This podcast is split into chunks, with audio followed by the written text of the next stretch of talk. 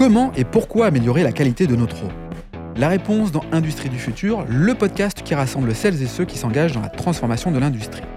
Cette semaine, Elisabeth Vidal, directrice de Carnot Eau et Environnement, nous explique comment la gestion des réseaux de l'eau est devenue un enjeu central pour les collectivités.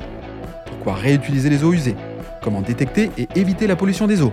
Ou encore, en quoi la valorisation des données de l'eau permet de mieux gérer cette ressource? Elisabeth nous partage les besoins des collectivités en matière de gestion de l'eau et l'expertise du réseau des Carnot. Industrie du futur, un format proposé par Schneider Electric.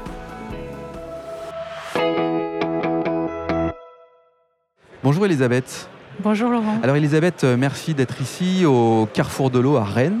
Tu es la directrice de Carnot Eau et Environnement. Oui. Est-ce qu'en deux, trois mots, tu peux nous dire ce que c'est euh, Carnot Le Carnot Environnement, c'est un collectif en fait de 470 chercheurs en fait de l'INRAE, de l'INSA, de CNRS, Ouais. de- des universités de Marseille, de Montpellier, euh, Savoie-Mont-Blanc, qui travaillent autour des thématiques de l'eau, donc sur la surveillance de la qualité de l'eau et des milieux aquatiques, l'optimisation des ouvrages et des infrastructures hydrauliques, la Mhm. gestion des risques naturels qui sont liés à l'eau, Mhm.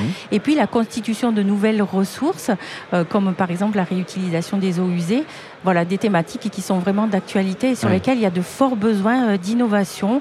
Et euh, l'objectif des Instituts Carnot, c'est un dispositif qui est labellisé par le ministère de la Recherche, c'est de développer les partenariats de recherche entre la recherche publique et puis euh, les, partenaires socio-économiques. Pour nous, c'est les entreprises et les collectivités territoriales. Gros enjeu, euh, on le voit, l'eau finalement il y a quelques années c'était pas totalement un sujet, là on fait un vrai focus sur le manque d'eau, la pollution de l'eau, la cybersécurité, enfin bref, des éléments qui sont clés.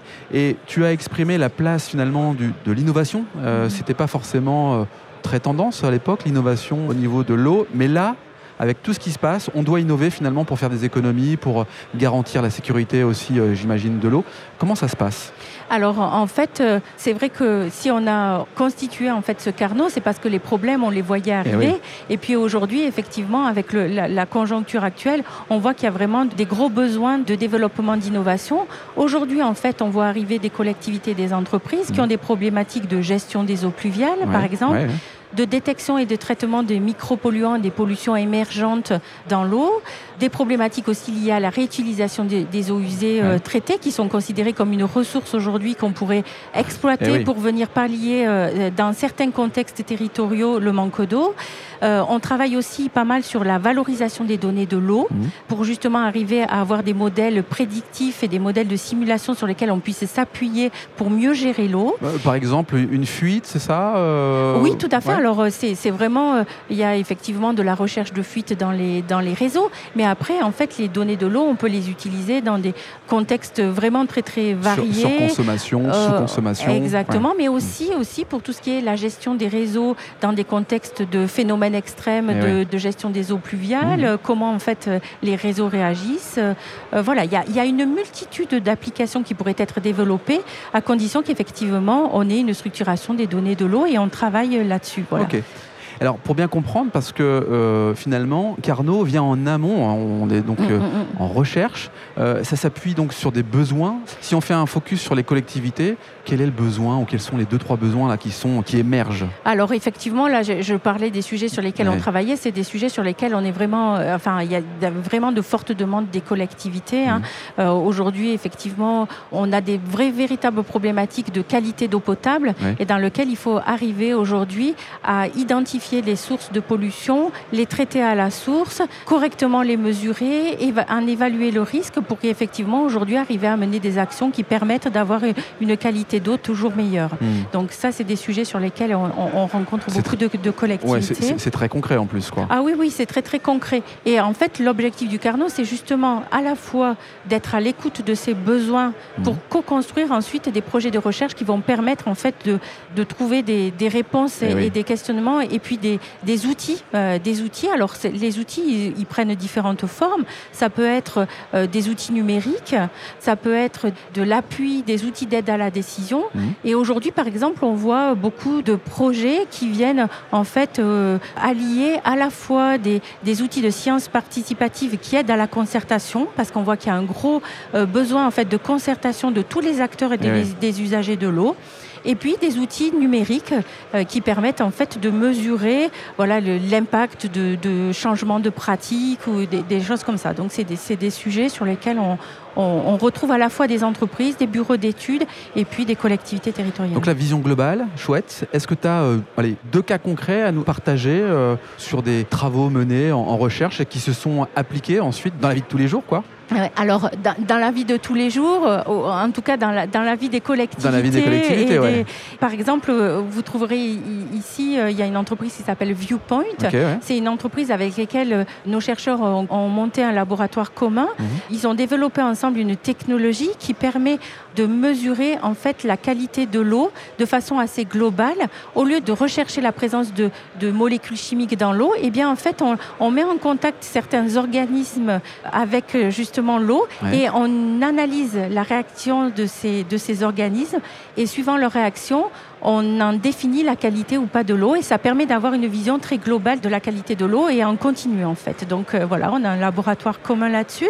On a aussi, là je vous parlais justement d'aujourd'hui une forte tendance à développer des outils qui facilitent la concertation parce qu'on sait qu'on va avoir des problématiques de partage de l'eau euh, et, sur lesquelles il va falloir vraiment mettre tous les acteurs et les, usagers de l'eau autour de la table. Autour de ce bien commun, je dis souvent. Quoi. Voilà, tout à mm. fait, tout à fait. Et donc euh, on a dans nos unités de recherche, euh, certains ont développé des outils, des logiciels qui permettent par exemple de mesurer et de, tracer mmh. euh, des pollutions euh, d'origine agricole jusque dans l'eau, dans les rivières.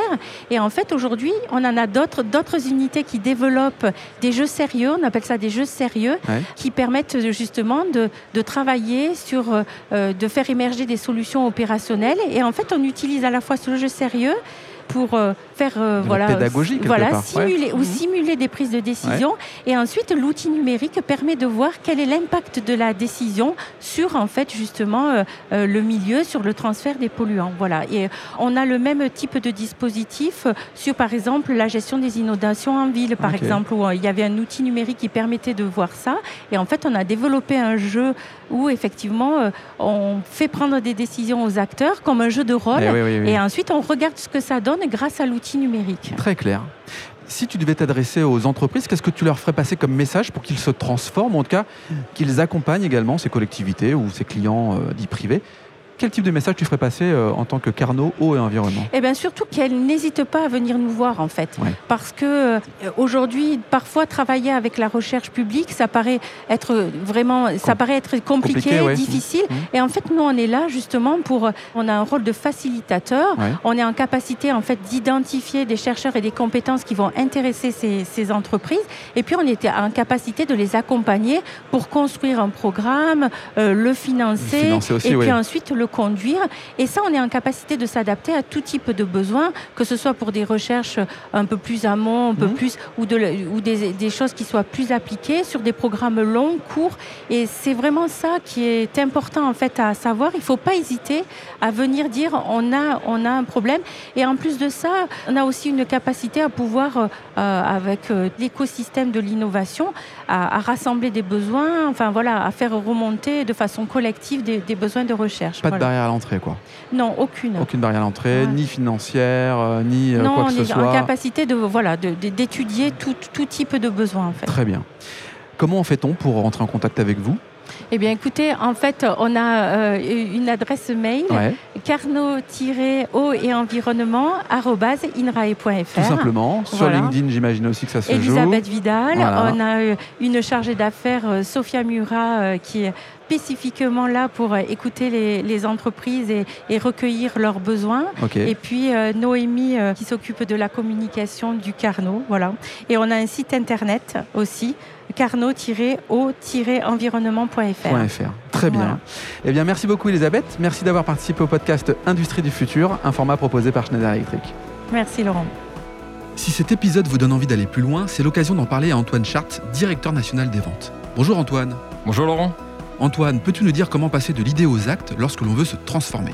Laurent, c'est très simple. Les sujets de transformation digitale, de décarbonation et d'électrification sont au cœur de la stratégie Schneider Electric. Et comme on a pu l'entendre dans ce podcast, l'ambition de Schneider Electric est d'accompagner les entreprises du territoire sur ces enjeux de transformation. Pour entrer en contact avec nous, rien de plus simple, le site internet www.se.com ou mon profil LinkedIn où je me ferai un plaisir de vous répondre. C'est très simple. Merci Antoine. Merci Laurent.